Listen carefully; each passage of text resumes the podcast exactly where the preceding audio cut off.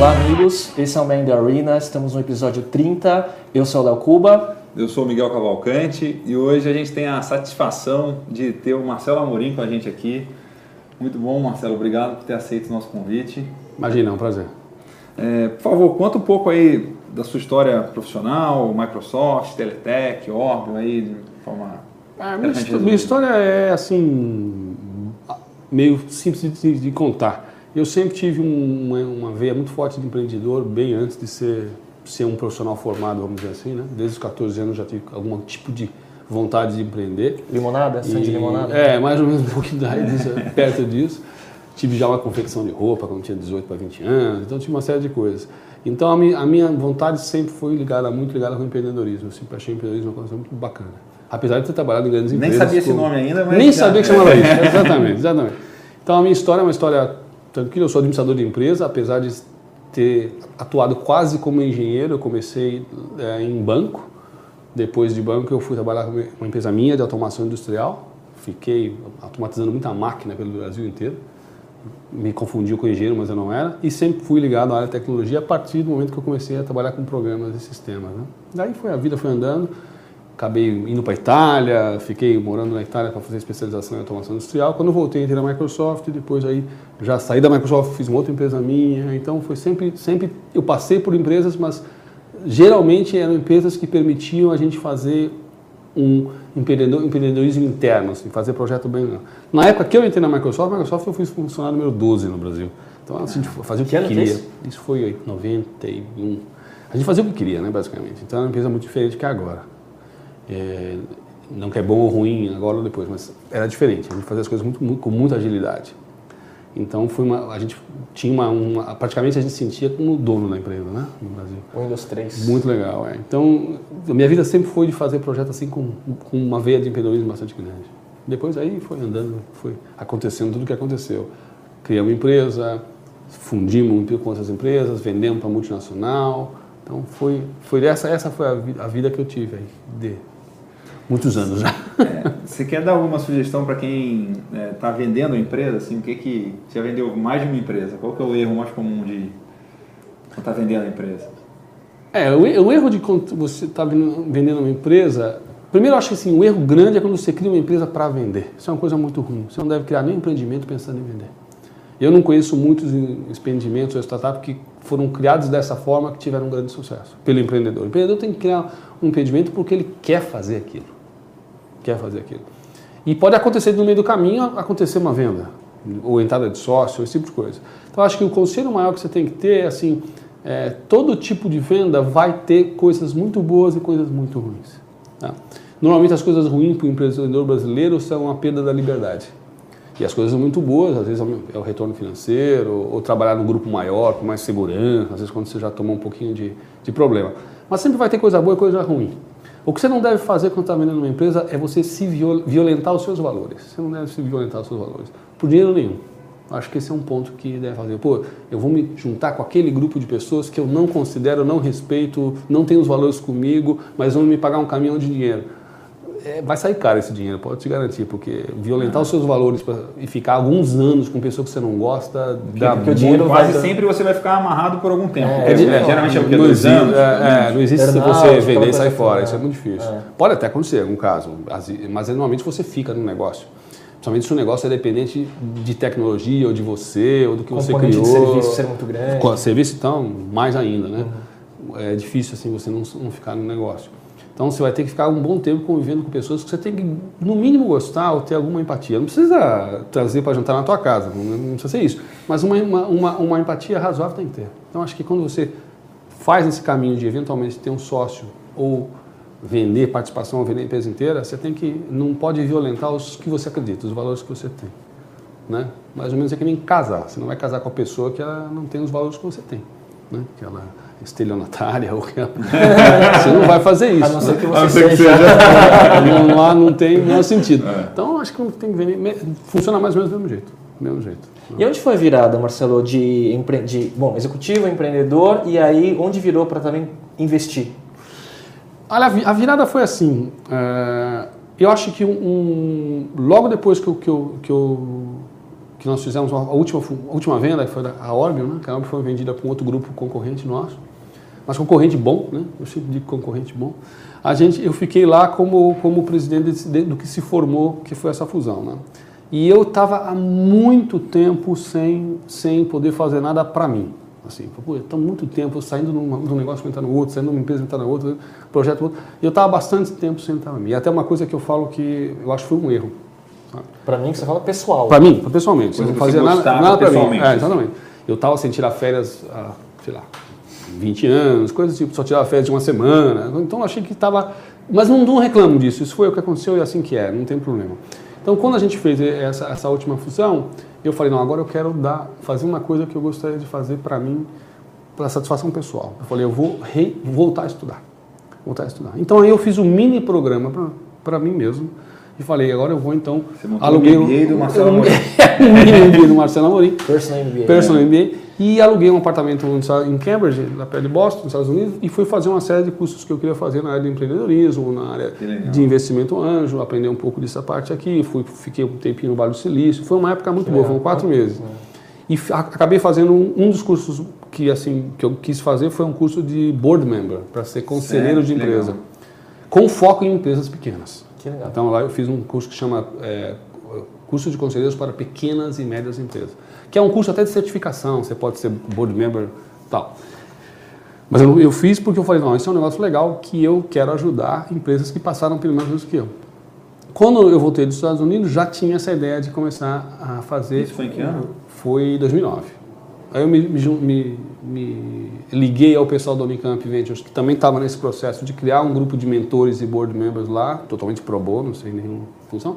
E aí a gente criou a Jacar, que começou a pensar em fazer pequenos investimentos anjo, que no Brasil nem se chamava isso ainda, apesar de agora estar tá muito na mídia o investimento anjo. Em 2009, anjo era gente com asa que voava por causa de Deus mandar. Então não tinha esse conceito. Para vocês terem uma ideia, o investimento anjo no mercado americano, ele na década de 50, 60, é, o investimento anjo em 2010 no mercado americano suplantou o investimento venture capital.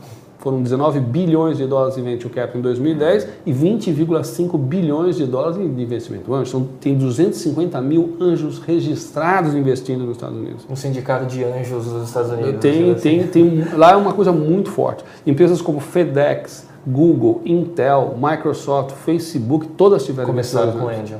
Para citar poucas. Apple, FedEx teve Angel. E normalmente é sempre Intel algum, teve Angel. Um, o empreendedor que saiu de um negócio e depois voltou investindo, normalmente, né? É. Normalmente o investidor anjo, ou ele é um executivo que depois de um certo momento, ele se aposentou ou não, ele começa a fazer isso, ou geralmente ele é esse empreendedor. Uhum. Mais comum é ser ex-empreendedor, aqui e lá. Uhum. Na Europa também. Até para ser o smart money, né? Exatamente. Que é o dinheiro com mentor, né? mentorando também. Né? Um dinheiro que tem um componente de além da grana. Sim. Né? E o que é Jacar? A Jacar é esse grupo de anjos. Mas tem algum significado, não? Ah, vai, para dizer que tem um significado, vai. Isso aí a gente criou mais ou menos, com, não sei se você conhece o, o tecido jacaré. Sim, é esse é, um, é, uma, é um entrelaçamento de fios de diferentes ah. origens, né? Fica até uma coisa assim meio de várias cores. Então a Jacar tem esse sentido de você poder entrelaçar experiências de gente diferentes e com empreendedores no meio que precisam de network, experiência, dinheiro, recursos e tudo isso. Então mais ou menos por aí que a gente criou o nome.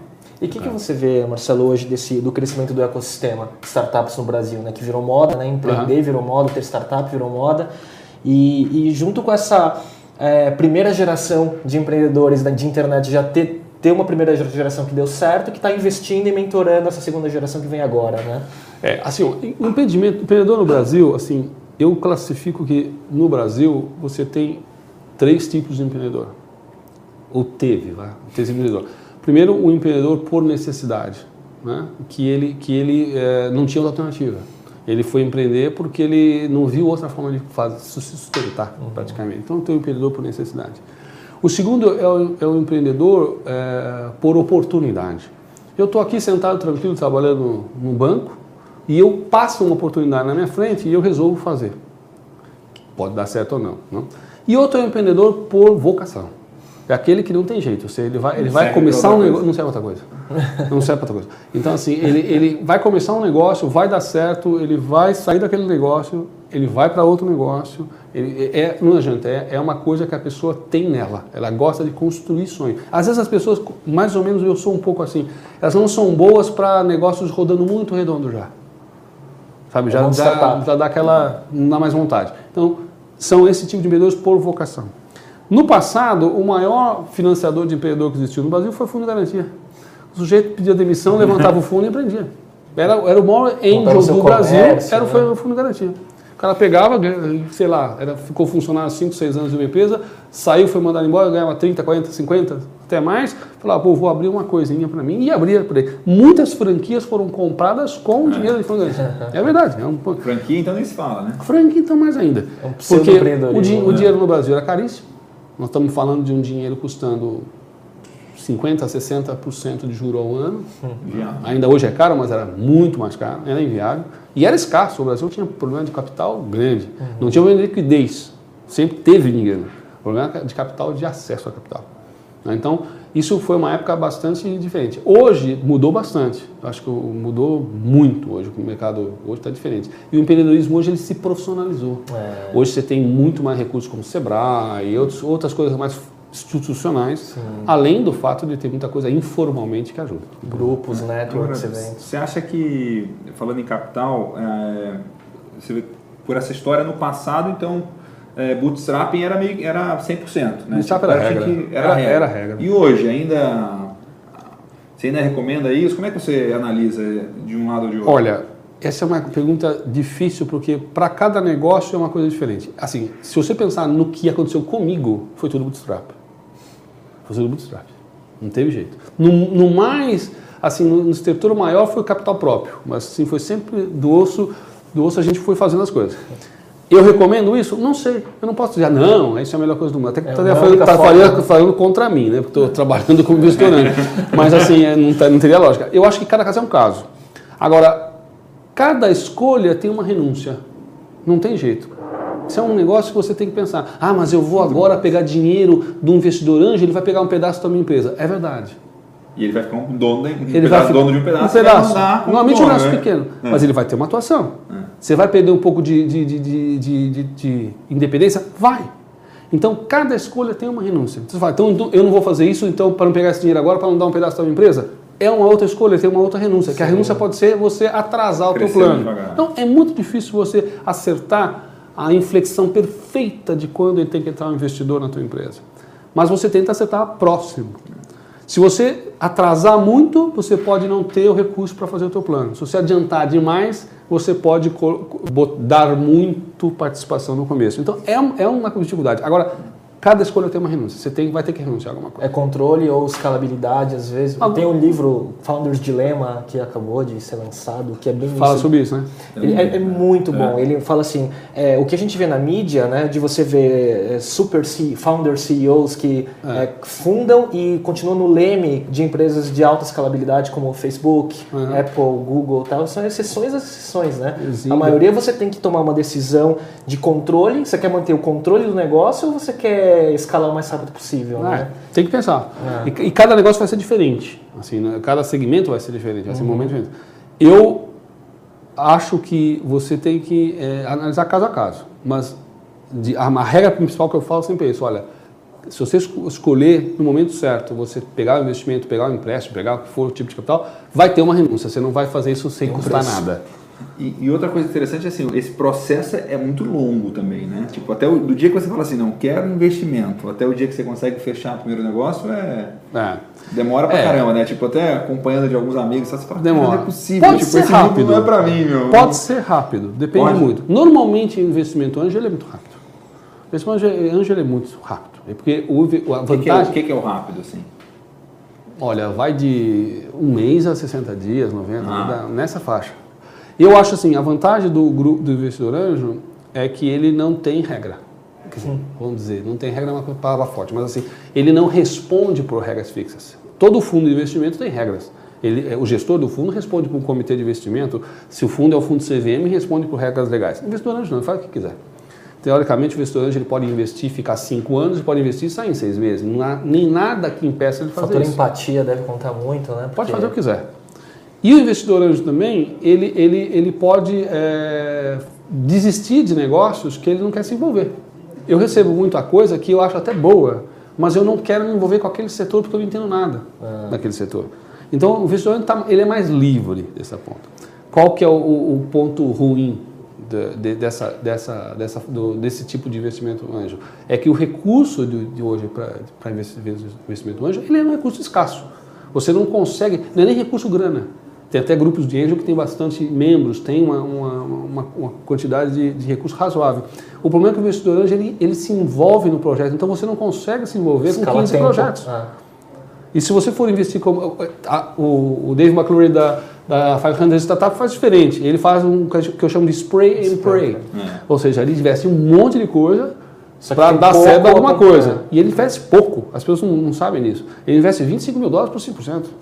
Essa é a regra dele. Por 5%? É. O valuation é 500 mil dólares. O valuation dele é 500 mil no começo. Tem casos que ele investiu 50, mas sempre combinado com outro. Então, é uma, um, um, tipo de teoria que eu não, não sei se está certo ou está errada. Mas o investido vai faço. ter menos tempo dele mas, também. Com certeza. Ele faz um esquema meio que em massa. Assim, massa, né? tipo, é meio que massa. em vez de ele dar uma tutoria personalizada, ele organiza um evento para um monte de cara falar é. para todo mundo vai e, embora. e manda abraço. Funciona. Ele tem um track record legal, ele teve investimentos muito importantes que ele fez, que, mas foram no começo. Ele tem algo, algo como 130 ou 140 empresas investidas agora, se não me engano. Pô, você não dá para falar no telefone com esse pessoal é. uma, uma, semana inteira, você não fala, nem no telefone. Então, eu não gosto desse modelo. Eu prefiro outro modelo. Eu prefiro um modelo que a gente entra mais dentro do negócio. Então, mas cada um faz o que acha. Então, o investidor tem essa limitação. O seu Ele, modelo cabe quantas empresas? Olha, eu, na nossa. Botar, é, assim. a gente está assim com quatro, estamos fechando a quinta. Acho que a gente, nos próximos 12 meses, vai ficar com seis no máximo no máximo. Para fazer, pra, se tiver alguma saída, pode Isso mudar. Você toca, você está diretamente eu, com seis. Eu estou ah, envolvido com, com seis. Mas o seu sócio também está... Nós somos quatro, quatro, quatro no grupo, né? E cada um se envolve um pouco com cada uma. Mas eu estou geralmente envolvido em todas. Não, talvez não muito profundamente em algumas, mas também estou envolvido em todas. Uhum. Então esse é o ponto do investidor, que ele tem essa limitação ah. de tempo. E, e dá para dizer assim alguma ordem de grandeza assim, quanto que investe e percentual? O que, que é o. Olha, eu vou falar o, o, que nós temos como regra, que é mais ou menos o que os investidores uhum. têm. Primeiro, investidor anjo, investidor capital semente, investidor de venture capital 1, geralmente é raríssimo é, ser majoritário, sempre investimento minoritário. Claro que o investimento minoritário normalmente vai de 5% a 25%, 30%.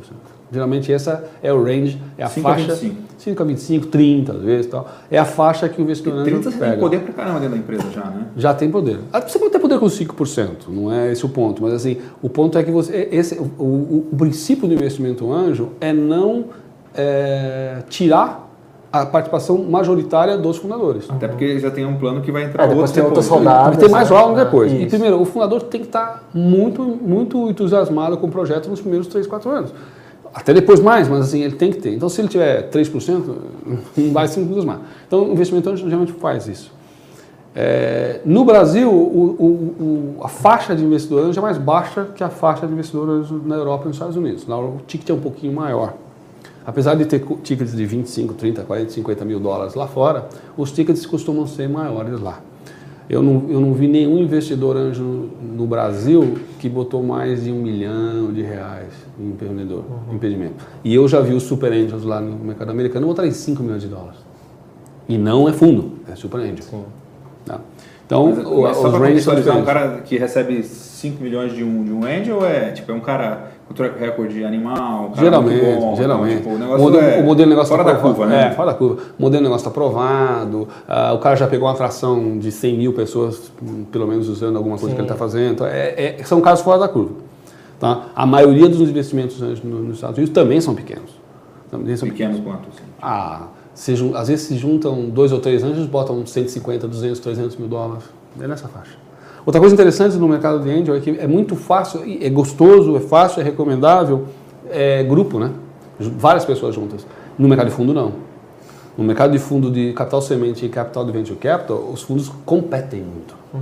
Ele pega um deal e quer que entrar sozinho. Tanto, não cabe, né? não é. cabe, não dá. Você entrar com cinco no não início, dá. cabe mais um, dois fica numa boa. Então né? não dá. O fundo não, nos fundos não consegue. Lá para frente, em private equity, private equity mais para frente, aí acontece dois ou três fundos estarem juntos. Mas no mercado de capital semente de fundo ou venture capital primeiro nível, é raro tá? O fundo não, geralmente o fundo está sozinho no primeiro investimento. Angel não. Angel você junta três ou quatro angels ou grupos diferentes, investe, não tem problema. Normalmente se juntam por especialidade, né? Você investe num cara que ele vai ser muito bom para aquela empresa, então você investe junto com ele. Uhum. Então acontece muito isso, é muito corriqueiro. Lá fora é muito fácil isso aí acontecer. Queria fazer duas perguntas em uma. Assim, é, primeiro, o acesso ao capital está mais fácil, mas você acha que está mais fácil empreender hoje por causa disso? Porque acho que pode dar falsa impressão, porque executar continua tão difícil quanto. Né? Olha, assim, sobre o aspecto, vamos, vamos dividir assim, sobre o aspecto de infraestrutura, sobre o aspecto de recurso, está mais fácil empreender hoje. Está uhum. mais fácil empreender hoje. Quando eu comecei uma empresa minha que trabalhava na área de telefonia e call center, eu tinha que alugar a linha telefônica. Não existia privatização de telefone no Brasil. Eu alugava de. É um ativo, né? Tipo, você tinha. Botava no imposto de renda. De herança, declara no imposto de renda, declara. Então era uma situação de infraestrutura muito precária. O grande desafio era a infraestrutura e capital. Uhum. Então isso mudou bastante. Hoje você faz muita coisa muito, muito facilmente. Né? Com infraestrutura tem muito mais, apesar de ter que andar muito mais, é muito mais fácil fazer. Agora eu não considero que é mais fácil ou mais difícil. Porque também hoje, se você pensar bem, é, a velocidade que as coisas nascem é muito rápida. Sim. Então, assim, competição, você, a competição e, e mudou por todo ideia mundo também, é, né? Mudou para todo mundo. Nivelou para todo mundo. É, nivelou para todo mundo. Você fala assim, ah, hoje é muito fácil você é, botar um site na internet, você tem nuvem, você tem... É para mim, para você, para qualquer um. Não é, não é para um grupo seleto de pessoas. Então, sobre esse ponto, ficou fácil. Sobre o ponto de ideias e rapidez, pode ter ficado difícil. Sim. Agora, eu nunca acho que tem uma hora melhor para empreender. Eu não faço, não, o melhor momento para empreender é quando o país está crescendo, ou quando está em crise, ou quando não está em crise. Eu não, não, consigo ver esse tipo de correlação. Uhum. Eu acho que o melhor momento para empreender é quando você acha que é. Quando você está no seu momento. Quando você acha que está no meu. Talvez seja esse o melhor momento, quando você está no seu momento. E, e entre fazer e não fazer, faz. Porque se você não fizer, você já, já, é começou, já começou né? perdendo. Já começou perdendo. É que vi, a combinação de visão, mas o drive de querer fazer é, é, faz. é, é uma combinação que se está na hora certa do mercado é. Faz. Geralmente, em termos de ideia, assim, projeto, eu sempre tenho um princípio que é assim: se eu estou tendo uma ideia, alguém está tendo uma ideia, eu tenho certeza que no mínimo 10 pessoas já estão tendo essa ideia, ou já tiveram, estão tendo exatamente agora. O que vai diferenciar é quem vai fazer antes, quem vai executar.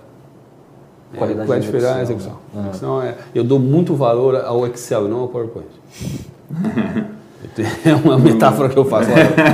o bom é quando chegou no nível do Excel. O que, que, você olha no empreendedor ou no, no negócio, no modelo de negócio, para você escolher é, fazer um investimento ou colocar como opção de. Uma opção de olhar, né? Eu, eu olho seis pontos. Eu costumo olhar seis pontos. Eu olho. A primeira coisa que eu olho é assim: o que está sendo falado desse projeto, ele, ele tem um problema real para resolver né? porque tem muita solução atrás do problema. Né? Uhum. Então eu olho se tem um problema real para resolver.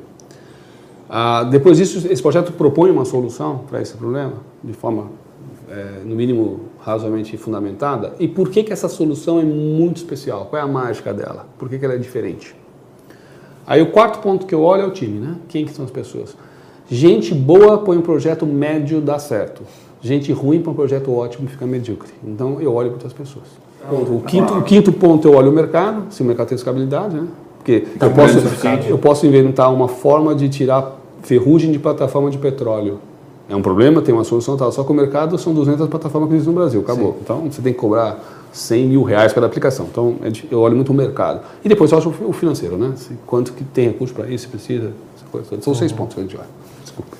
Não, ótimo. É, o negócio de pessoas, é, a gente até falou um pouco antes aqui, e você, uma coisa que me chamou a atenção é que você não tem o background, você de programador e de técnico, tipo administrador. Não, como é que, empresa. Como é que é montar a empresa sendo administrador, não sendo. Bom, eu sou administrador, é mas eu, eu, comecei minha carreira em 85 como programador. Não. Eu fui jogado nessa história. fui jogado num banco, um banco grande brasileiro eu fui colocado numa, numa área onde você tinha, na época era muito, muito diferente de agora, você tinha que fazer programa para fazer o seu trabalho. Então eu tive que aprender uma linguagem de programação, vocês nem devem falar, chama-se APL, uma linguagem que tinha um teclado diferente, só para você ter uma ideia como era complexa a coisa. Eu acabei sendo pro, é, instrutor dessa linguagem, nesse banco. Então eu, eu comecei com programação ali. Uhum. E, então eu era administrador de empresa, mas eu comecei a me, eh, me, enfiar com programação naquele, naquele momento. Depois dali eu saí, comecei a trabalhar com tubo Pascal, em automação industrial, tal, tal, tal. Eu realmente me afastei de programação na Microsoft. Que aí eu não tinha mais, não metia mais a mão na massa. Mas até hoje eu discuto bem programação em banco de dados com qualquer programador. eu tenho facilidade para levar uma discussão técnica até um certo nível. É. E você investe em alguma empresa que tem não tem nenhum co-founder que é que é técnico? Tem uma empresa é. investida, tem. Também não é uma regra, né? Não é uma regra. É. é em alguns casos é um problema. Você Como assim, é que você analisa isso assim? É, é, é, um, é uma, Até uma, uma caixinha que tem que ser completa. técnico. Não, é uma caixinha, de, dependendo do negócio, é uma caixinha que tem que ser completa. Por exemplo, você não consegue falar assim, eu vou, eu vou fazer um investimento numa empresa que vai criar é, um banco de dados relacional diferente, essa empresa tem que ter um, um, um empreendedor técnico, não tem como. Agora, eu vou, vou investir numa empresa que vai criar uh, um outro tipo de negócio que, que, que, usa a tecnologia para o negócio, aí pode ser que Sim. você precise necessariamente todo mundo seja é. técnico. Agora, em algum momento você vai ter que ter um líder técnico. Se tem tecnologia no meio, você vai ter que ter um líder técnico. Então você pode até investir numa empresa assim, mas você investe já sabendo, olha, esse ponto aqui nós precisamos resolver. Nesse ponto da curva é, vai ter que colocar alguém, né? Precisamos resolver, é. precisamos ter um líder técnico. Agora, falando do mercado brasileiro, né, eu, tenho, eu tinha escrito uma questão aqui sobre quais segmentos de mercado com maior potencial no Brasil, uhum. mas eu queria juntar isso também com uma outra questão que me surgiu agora, que é assim, você acha que a gente aqui tem é, potencial para criar startups é, com capacidade global, né, de, de, uhum. de, dominância, de dominar um mercado, alguma coisa assim? Ou você acha que aqui a gente está muito mais voltado a ter negócios para solução de problemas locais? Uhum. Porque a questão cultural é, é, um fator também, né? Quando a gente Lógico. fala de é, pessoas tentando copiar o um modelo de uma startup americana para cá, e quando a gente cria alguma coisa aqui, não necessariamente a gente consegue jogar lá para fora, né? É. Então, esse, esse, é um ponto interessante. É, é, o que hoje o pessoal chama de copycat, né? Você copiar uma startup de lá e fazer no Brasil. Isso é ruim? Olha, pode ser sem graça, não estou dizendo que pode, pode necessariamente ser ruim. Uhum. Pode ser, pode copiar um, um, site de compra coletiva para escoteiro lá e fazer um site coletivo, de compra coletiva para escoteiro no Brasil. Não acho, não acho que isso é tão ruim. É que às vezes as coisas que funcionam lá não funcionam exatamente como isso. aqui. Esse é o problema. Tem até uma fábrica disso agora, né? Pois é, tem. alemã lá que tem, tá, é, no Brasil. Direto tá fazendo isso. Fazendo absolutamente isso. bem, né? Está indo bem, dizem que está bem. O, o, ponto é o seguinte, é que você não pode é, é, assumir que o consumidor ou a empresa americana no B2B é igual a empresa brasileira, o consumidor brasileiro é diferente. E o indiano é diferente, o alemão é Sim. outro, o chinês é outro. Outro ponto, normalmente você faz copycat de, de, de, uma, de uma empresa, de um projeto de lá, e às vezes as coisas que foram aplicadas lá, como Lean Startup, Customer Development, que são muito legais, que eu adoro, sou fã de carteirinha, não é exatamente isso que vai ser feito aqui do jeito que está tem feito lá. Tem uma tropicalização do framework, é, né? Tem que fazer uma tropicalização. Tem que fazer, não tem jeito. Então tem coisas que você tem, tem que pensar assim. Então acho assim, é, o problema do Brasil não é pensar globalmente ou pensar localmente. Eu acho que todo tipo de startup que é feita no Brasil, ela tem que pensar se ela pode ser um projeto global. Uhum. Mas não que ela, se ela for um projeto nacional, ela não, ela não seja uma empresa de sucesso. Porque o Brasil é grande também. O Brasil é muito grande. O mercado brasileiro é um mercado enorme. E outra coisa, eu sempre falo para muita gente que me apresenta um projeto, nós vamos entrar no Brasil, depois vamos para Argentina, Chile, Equador. Eu falo, olha, Antes de você pensar em, em mercado latino-americano, o Brasil, Brasil é 60% da América Latina. É. Então você tem que resolve o Brasil. Resolve primeiro. o Brasil primeiro. Você vai para qualquer país fora do Brasil é muito menor é. que o Brasil na América Latina. Porque o cara vai estar rodeando São Paulo, vão entra, em, não, entra no país chama Minas, é depois em Goiás, é, Mato Grosso do Sul. Exatamente. E outra coisa, o pessoal também é, minimiza a dificuldade que é operar em outro país. Vai lá no Chile fazer uma empresa no Chile, operar na lei do Chile, na Argentina, no Equador, na Guatemala. Eu fiz isso pela Microsoft, fizemos na Teletec, é dureza. E os então, mercados são menores. Você starta no mercado menor pô, já, e, né? E no Chile, se você não for o segundo, não adianta ser nada. É. Porque o Chile tem 15 milhões de habitantes. Não é que nem no Brasil, se for o quinto, ainda é muita gente. É. Então, você tem que contextualizar. Então, o problema não é você ser global ou local. É ver, é ver o que você faz tem sentido ser global ou não. Uma empresa faz um software, nota fiscal eletrônica, não tem sentido no primeiro, nos primeiros anos você pensar globalmente. Que vai ser totalmente é, outro produto. Outro produto. Só pode fazer isso quando tiver muita certeza que vai ter muita coisa para aportar num país para fazer nota fiscal eletrônica. Agora, uma empresa que faz games, eu conheço uma Sim. empresa em Florianópolis que faz games para a área de cassino, essa coisa de é, slot machines, ela tem 47 pessoas em Florianópolis, não fatura um dólar em Florianópolis. E no Brasil, aliás, fatura tudo para fora. Porque é um, é um tipo de negócio que permite você trabalhar globalmente. Sim. Então tem diferença, diferenças muito, muito para uhum. cada negócio. Acho que é, não dá para regrar assim. Você falou de Lean Startup e Customer Development. Você tem alguma restrição ou algum cuidado que você recomenda quando porque está se falando pra caramba sobre tá isso. Falando, eu gosto muito uh, do, do, do, aspecto do Lean Startup, eu acho muito legal o Customer Development também. Eu sempre advoguei isso, ou seja, você tem que ouvir o cliente, você tem que ir testando o que você está fazendo com o cliente. É que normalmente a pessoa de programação, a pessoa de desenvolvimento não gosta disso. O pessoal gosta de fazer as coisas do jeito, do jeito deles. E todo mundo que, que, que eu conheci na área de programação tem uma, um, que são pessoas de nível muito bom, muito bom. Assim, tive felicidade de encontrar gente nessa área assim, de primeiríssima qualidade, mundialmente, inclusive. Sempre estavam atrás de fazer o que a gente chama de killer application. Fazer uma application, uma aplicação maravilhosa que vai mudar o mundo. Muito legal. Só que você não pode fazer isso dentro de casa. Você tem que sair para fora. Você tem que olhar o teu usuário. Então o Customer Development nesse ponto para mim foi sensacional, uhum. porque você vai fazendo esse fine tuning a cada momento que você avança. Então para mim foi muito interessante. Isso não quer dizer que você possa pegar exatamente o que foi implantado num projeto nos Estados Unidos e na Europa e enfiar no Brasil e achar que vai ser igual a mesma coisa. Não vai ser. Às vezes business to business, business to consumer é também diferente. Então tem que, você tem que contextualizar um pouquinho. Agora, fundamentalmente, os dois frameworks me agradam muito. Uhum. Eu gosto bastante. Eu costumo recomendar. O, uma coisa, duas coisas que você falou aqui que eu achei bem interessante. Primeiro, você fez o curso de para ser board member. De board, board member. Né? Uhum. É, quem tem uma empresa e quer montar um board, o que, que tem que olhar na hora de convidar os, os membros do board? Depende do estágio da empresa, logicamente. Né? Quer dizer, se uma empresa é uma empresa uh, grande, isso, é, capital aberto ou, ou SA de capital fechado, ela tem, ela tem board por determinação uhum. quase que legal, né? Tem que ter. Então ela tem board para alguns pontos assim legais que ela tem que cumprir. Agora vamos falar um pouco mais de empresas nossa menores, empresas tá. menores. Uh, eu senti na minha vida muita falta de board, muita falta. Nem, acho que nem, eu nem sabia que chamava desse nome, né? Mas eu senti muita falta. Por quê? Porque é, a chamar de conselho, conselho, o que quiser. conselho, né? conselho, conselho, conselho ou conselheiro de administração ou conselheiro de advisor, né? Tá da mesma. É, o que o que, que eu acho? O empreendedor ou os empreendedores, normalmente a, o, o, o diretor geral, o CEO, é uma posição muito solitária. É. A solidão de um CEO é muito grande.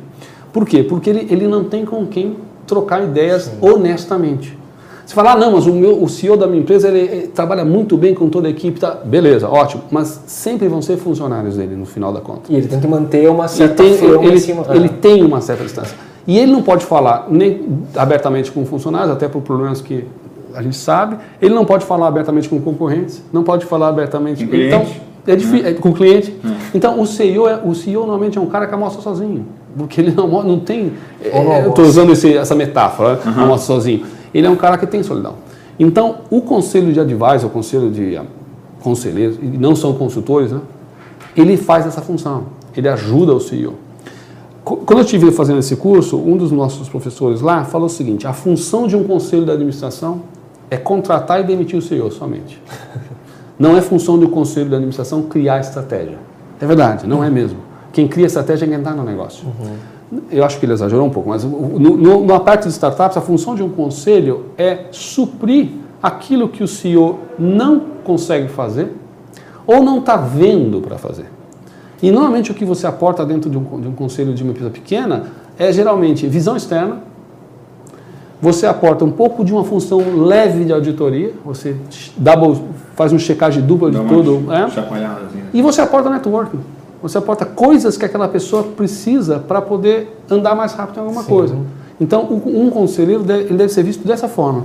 o que, que essa pessoa pode me ajudar a enxergar coisas que eu não consigo enxergar? Não porque você não sabe, porque você está dentro do, do negócio, é difícil ver às vezes, né? O que, que ele pode me ajudar em termos de levemente de me auditar, ou seja, conseguir trocar comigo análises do meu negócio? E o que, que ele pode me ajudar de, de abrir minha cabeça, de abrir meu contato, de me levar a lugares onde eu não consigo? Né? Então, acho que esses são os principais. Tem outros também, mas essas são as coisas que um conselheiro aporta. E em startup, o, conselheiro aporta mais coisa ainda. Ele também aporta pessoas que não, nunca souberam tocar um negócio ou nunca tocaram um negócio. Então, o, o conselheiro vai ajudar a, pelo menos, a pessoa não comer, cometer os mesmos erros que esse conselheiro eventualmente Sim. no passado cometeu. E o, conselheiro dá muita pancada ou não? Não, não, não. não. É difícil um conselheiro ser um, ser um, ser um, um cara que dá pancada, porque ele, o conselheiro não é chefe de ninguém. O conselho de administração, ou o conselho de advisor, ou o conselho de Ele quer o melhor do negócio. Ele quer o melhor do negócio. Mas precisa dar Lógico, ele, ele, ele, tem que ser real, ele tem que ser realista. O conselheiro não pode passar a mão na cabeça do empreendedor. Sim, né? Tem que ser realista, a, a vida é, é voltada à realidade. Agora, não é uma relação, a relação é uma relação boa. Quando a relação é ruim, que o conselheiro é, é, tem uma relação ruim, ou a relação é ruim mesmo e não deve continuar, ou o conselheiro representa algum investidor e tem que fazer, às vezes, papel de mal porque está representando aquele investidor, é. defendendo algum interesse. Mas isso acontece geralmente mais em empresas maiores. Uhum. Tem conselho de administração que, de vários investidores, onde existe, onde existe muita dificuldade de você conseguir é gerenciar um bom conselho. jogo de xadrez. É, conselho, eu conheço os presidentes e CEO de empresas grandes que a vida deles é 70% pensando contas, no conselho. Manejar né? o conselho. Manejar o conselho. Pensa, imagina um conselho de uma Brasil, de uma Oi, onde Nossa. tem todos os fundos Caras de pensão, então, é um monte de gente, tem todo tipo de problema de conselho ali. E outra coisa que eu achei, que até foge um pouco do tema aqui, que eu achei muito interessante, é esse negócio de concorrente, que você vendeu a empresa para concorrente, já comprou de concorrente. Tá. E uma das coisas que eu já li há bastante tempo e eu achei muito interessante, assim, falar, olha, uma maneira de você medir se a sua empresa é uma, é uma empresa boa, uma, é, é, se ela é admirada e respeitada pelos concorrentes. Verdade. Como que você tratou disso e como que, que você sugere em relação Olha, relacionamento com a concorrência? Eu, sinceramente, eu tem concorrente que meu... te comprar? não. no meu caso, no meu caso assim, eu acho que eu sempre tive um excelente relacionamento com concorrentes meus. Excelente. Eu nunca tive, eu nunca tive um problema de agressividade com o concorrente. É lógico que a gente quer ganhar negócios de concorrente, quer fazer melhor com o concorrente, tá?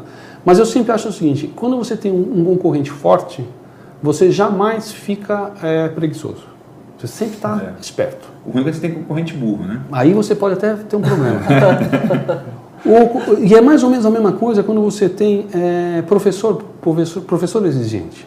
Né? Você sempre fica mais esperto. Então, com um concorrente bom, um concorrente decente, ético e bom, não é um problema grave. Você luta de igual a igual para ele. Você vai ganhar um pouco, vai perder um pouco, tudo bem. Tá. Tanto que eu acho que os, os, concorrentes, muitas vezes, hoje no mercado de tecnologia acontece muito, né? Você concorre num negócio, você é parceiro no outro, então hoje em dia está até meio, é. tá meio misturado. Então o, né? o, concorrente não é um problema. A concorrência é uma coisa que existe em qualquer lugar.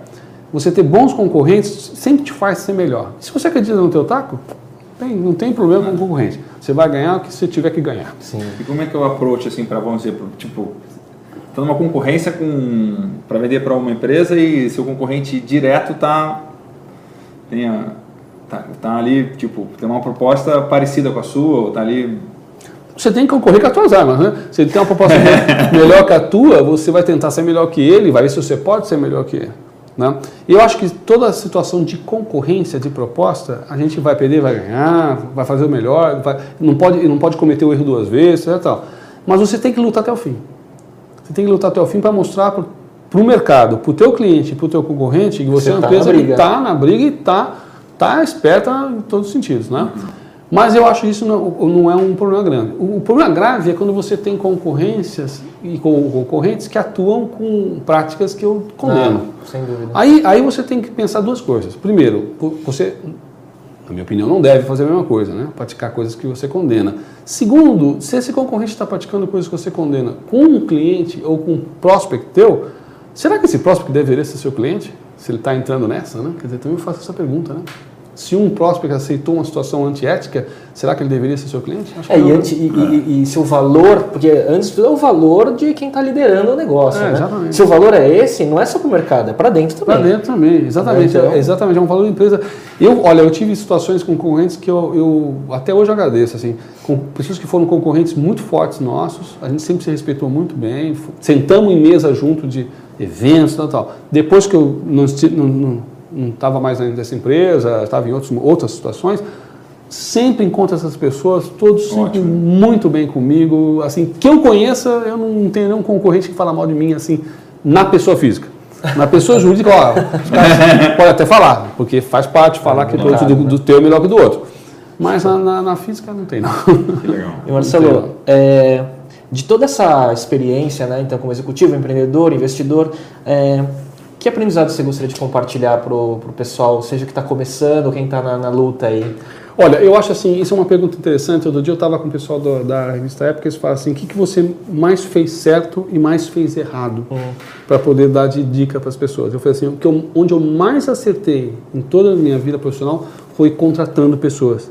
E onde eu mais errei foi contratando pessoas também. foi as duas coisas que eu mais acertei e mais errei. Então, assim, a dica que eu dou para as pessoas que estão começando é assim, é, esse ponto de, de, trazer pessoas, contratar pessoas, ou ter sócio, ou ter parceiro, o que for, você tem que realmente, é, é o ponto mais chave que eu acho. Isso é um chavão, a gente ouve, ouve muito falar isso, mas realmente eu insisto nesse ponto. Porque se você tiver três, quatro, cinco pessoas realmente que você estão do teu lado, é, é o que você, as pessoas que você quer, você quer realmente trabalhar e fazer o teu projeto, você pode mudar o mundo mesmo. Então, eu sempre falo, não é a quantidade, é a qualidade das pessoas que você traz. E a regrinha básica para isso aí, para mim, além das que estão aí bastante difundidas, é contrata muito devagar e demite muito rápido. Contrata devagar no sentido não de tempo, mas de cuidado. E demite rápido no sentido de realmente não é, perder tempo com uma coisa que não vai funcionar. Não é que a pessoa Sim, é ruim. Né? Quanto tempo é, é a pessoa é ruim ou não. É, o, é, o, é, o fit. Né? É o fit. Quanto tempo é o? Ah, é... Menos de um mês? Olha, depende. Por exemplo, vendedor é o tipo. Vende, área de vendas, por exemplo, dependendo do produto, área de vendas, você tem indicativos muito rapidamente. Tem área, área, área de desenvolvimento de software. Vendas, vamos, vamos nessa aí de vendas. Como é que você. O que, que você olha no primeiro mês do Veja, vendas, eu, eu trabalhei muito tempo em vendas, gerenciei várias equipes de vendas. Não é o problema se a pessoa está vendendo ou não está vendendo, ela é boa ou ela é ruim. Não é o problema se ela fez a cota ou não fez, ela é boa ou é ruim. Isso é uma coisa muito cartesiana, é muito.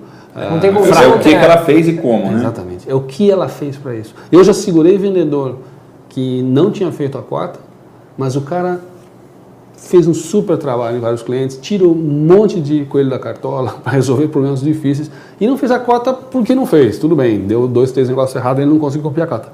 E às vezes tem vendedor que fez a cota e, e, o desempenho dele é, no, é, fraco, porque na verdade três ou quatro projetos caíram na, na, no colo. Caiu no colo, né? Caiu do céu. Então essa avaliação não é só a cota. Lógico, a cota é um indicativo, mas não é só a cota. É o que o cara fez para chegar até onde ele chegou. A, a, estruturação da, que o cara tem para tocar uma oportunidade de negócio. Então, em vendas é, é muito legal você ver como o cara funciona. E se o cara não for, não for adaptado para aquele tipo de situação, às vezes é um excelente profissional de vendas, mas não é para aquele produto, ou para aquele mercado, ou para aquela empresa, talvez. Cultura, então você, né? tem que, você tem que ajudar a pessoa a, a, a tomar a decisão junto contigo, cara. Mas tem que fazer de uma forma assim. É, quando eu falo contratar devagar, não é, não é o devagar de tempo necessariamente, mas de processo, tá? com cuidado. Qual é o seu e, processo e o demitir rápido tem que ser. O, que que você... o processo de contratação para as startups que eu falo, que eu ajudo a fazer, eu procuro fazer uma entrevista com as pessoas que estão entrando, porque acho que é uma experiência boa que eu posso ajudar os empreendedores. É assim, você tem que se entusiasmar com a pessoa. Você tem que falar, você tem que chegar em casa e falar para tua mulher, para tua namorada, para teu namorado, falar assim: esse cara que eu falei hoje, pô, o cara é legal. É igual um relacionamento, né? De... É. Tem que empolgar. Não, e tem que empolgar. Empolgou, tem que empolgar. Você tem que sair da, da entrevista e, e, e falar pro teu sócio, pro teu amigo, pro teu você Olha, falar com cara, cara, você precisa falar com esse cara, com esse cara, um cara, não sei nem se ele vai conseguir trabalhar com a gente, mas você precisa conhecer, conhecer ah. esse cara. Então, acho que esse tipo de empolgação ela é fundamental. Você pode até errar, claro. porque ninguém está tá, tá livre de fazer um erro numa contratação. Mas esse tipo de, de empolgação é importante. Uhum. Em todos os sentidos. Você pode, você pode se empolgar tecnicamente, você pode se empolgar com o brilho da pessoa, você pode se empolgar com a história da pessoa, né? você pode se empolgar com várias coisas. Então, eu acho que você tem que, você tem que se empolgar com a pessoa. E a outra coisa que você tem que olhar na hora quando você vai ter que demitir alguém, ou vai ter que, a pessoa não vai ter que sair de um projeto, é, que, é se, as, se as coisas não estão dando certo para ninguém, entendeu? Se não está dando certo para você, se a pessoa está infeliz, o resultado não está vindo nem para ela nem para você. É uma derrota para todo mundo, mas sabe, melhor ter Às vezes fazer um, um, relacionamento ruim, faz dois bons, né? Então, é, é, mais fácil. Bota a pessoa em outro lugar e é. traz outra pessoa para você e vai ficar todo mundo mais feliz. Então, a, a, princípio, eu acho esse um princípio bom. Pessoas, eu acho que são chave, assim. Eu tive felicidade de encontrar muita gente boa.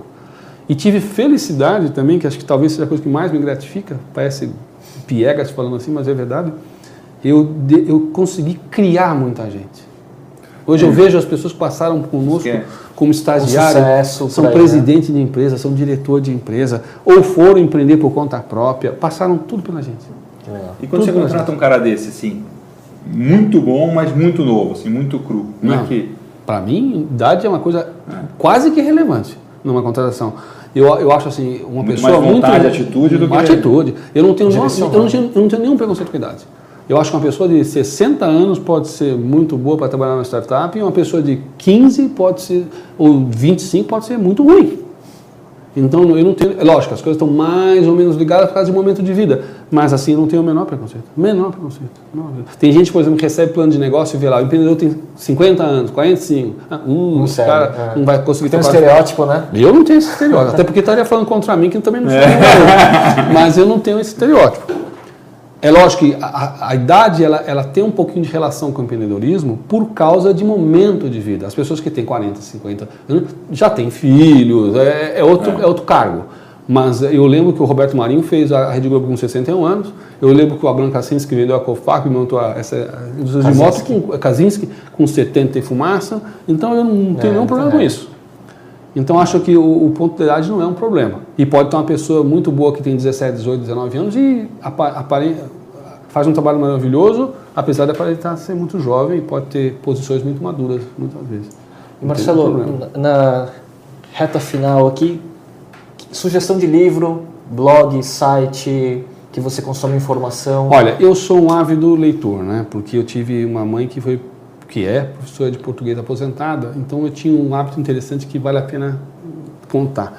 Ela recebia livros das editoras de graça e não lia, porque não tinha tempo. Então eu li e falava, isso aqui é bom, pode... pode eu tinha o selecionador da sua mãe, que legal. de criança. E o livro, para mim, sempre teve uma mágica muito interessante, porque você lê um livro, você entra num mundo um que... Novo, né? Tá só, bater, só fazendo páginas assim. Então o livro, para mim, tem uma importância muito grande na minha formação.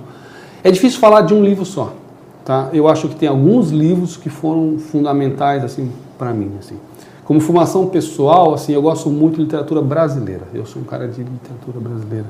Então eu, eu sou um fã inconteste das obras do Jorge Amado. Eu sou um fã bem grande dele. E assim, de, de, outros livros que me impressionaram, assim, tem muita coisa que, que eu gostei bastante em literatura fora daqui.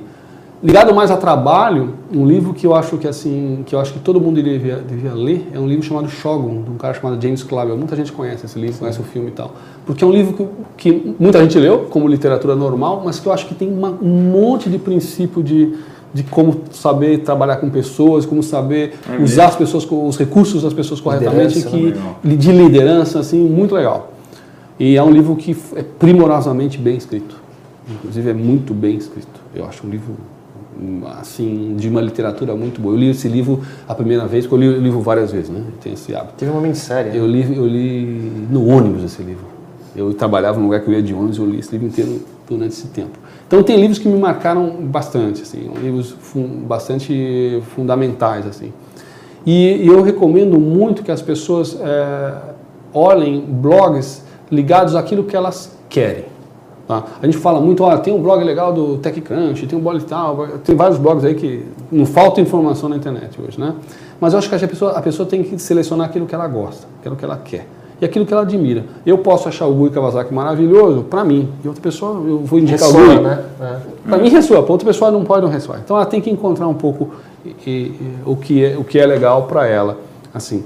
Mas assim eu eu costumo recomendar fortemente assim que puder ler, lê. Porque nunca uma viagem ou um livro é jogado fora. Você se adaptou ao e-book? Eu estou me adaptando, é. vamos dizer assim. Mas você falou, eu, eu te vejo é. mais assim no papel. É, eu estou me adaptando assim. Eu não tenho nenhum preconceito, não. É que eu não, eu não consegui ainda ver como eu conseguiria ler um e-book num barco, por exemplo, sabe? Eu ficaria meio pensando assim. Como é que eu conseguiria ler um e-book numa rede? Mas acho que dá.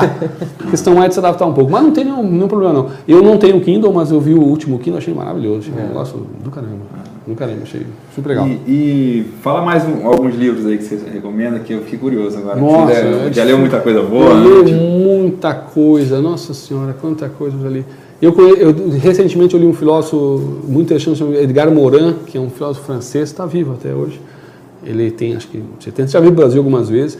Esse cara ele tem uma, uma, uma linha de, de educação, ele, ele estuda muito educação e filosofia e tal. Muito interessante. Ele, ele, ele advoga uma, uma nova forma de fazer educação para qualquer nível, sabe? Na família, nas escolas, nas empresas. Muito legal. E o Moran é um cara que eu, que eu acho que vale a pena ler.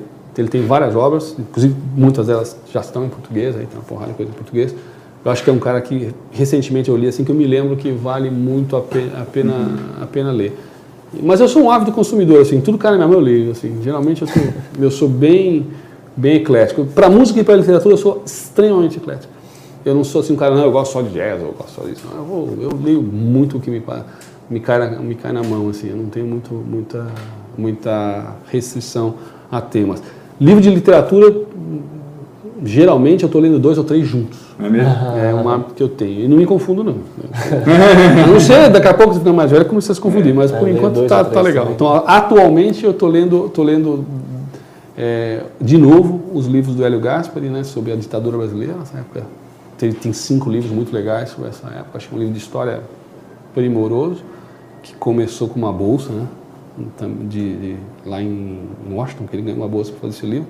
E eu estou lendo esse livro porque eu acho que é um livro bem legal, bem interessante assim de, de olhar. Está relendo? Estou relendo, na verdade. Estou relendo esse livro. Eu estou relendo. É um livro grande. Mas, assim, tem muita dica de livro. Muita dica boa. No Twitter eu sempre costumo jogar. Pessoal, a gente, na verdade, jogar. tem que colocar o Twitter do Marcelo para depois por lá fazer a curadoria é, de todos os dias. Muito bom. Então é isso aí. Legal. Quer agradecer ao Marcelo pela presença. Agradeço você. Muito prazer. conteúdo bacana. Muito bom. Muito obrigado. A gente retomando depois de um breve ato, mas agora a gente engrena de novo. Legal. Obrigado, Muito obrigado. Até Esse é o Arena.